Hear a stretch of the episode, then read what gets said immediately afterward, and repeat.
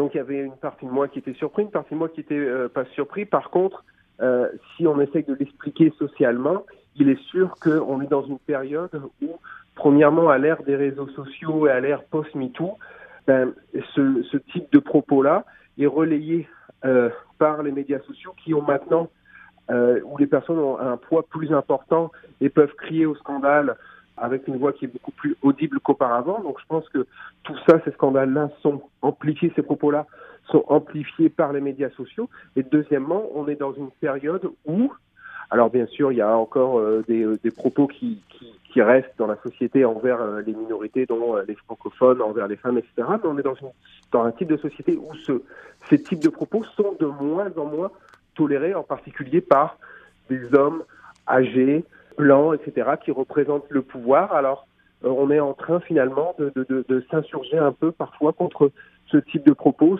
Je suis contente que vous parliez des médias sociaux parce que là, on sait qu'il y a une pétition qui se promène sur les réseaux sociaux et on l'appuie et on dit il doit revenir à l'antenne. Qu'est-ce que ça veut dire en tant que sociologue quand vous entendez un truc comme ça? Alors, je vous dirais, premièrement, en tant que sociologue, il faut toujours faire attention. Vous savez, la première chose qu'on m'avait dit dans mes études, quand j'étais un petit jeune sociologue, on me disait toujours attention, de euh, faire une sociologie à chaud. Donc je vous dirais que je prends le risque de faire une sociologie à chaud, ou en tout cas de dire des éléments sociologiques à chaud, mais en, sachant aussi que, que voilà que, que l'exercice est difficile. Je vous dirais que premièrement, euh, les médias sociaux ont cette capacité-là, finalement, où les personnes qui ont un point de vue un peu différent sont entendues. Donc il peut y avoir 15, 20, 30, 50, 100 personnes, ils vont quand même leurs propos peuvent être entendus. Là, on parle d'une pétition à peu près de 15 000 personnes. Ah non, il paraît que ce euh, matin, c'était rendu à 50 000. 50 000, ok. Donc 50 000 personnes qui, euh, voilà, qui s'insurgent pour dire bon ben voilà, finalement euh, Don Cherry devrait rester en place, c'est quelqu'un d'important pour le Canada, etc., etc. Donc les réseaux sociaux entraînent ce type de mouvement de résistance. Donc je suis pas, ça s'explique socialement.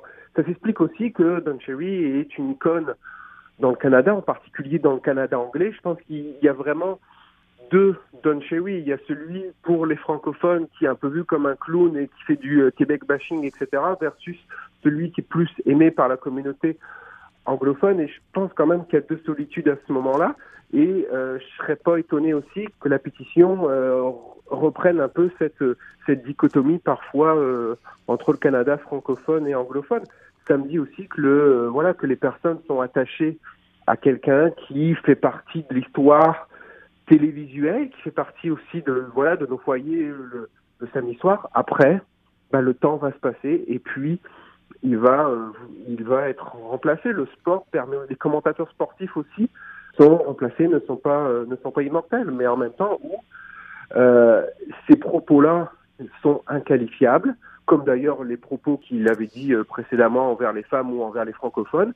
Et il était temps, en effet, que il était temps, en effet, que, que la porte lui soit montrée. Et je pense que c'est une très bonne chose, honnêtement. C'est drôle parce que moi, je me suis toujours posé la question est-ce qu'il y a encore une francophobie au Canada? En fait, je vais être honnête avec vous, j'aime moins, j'aime pas spécialement le terme francophobie parce que le phobie suppose quelque chose de psychologique.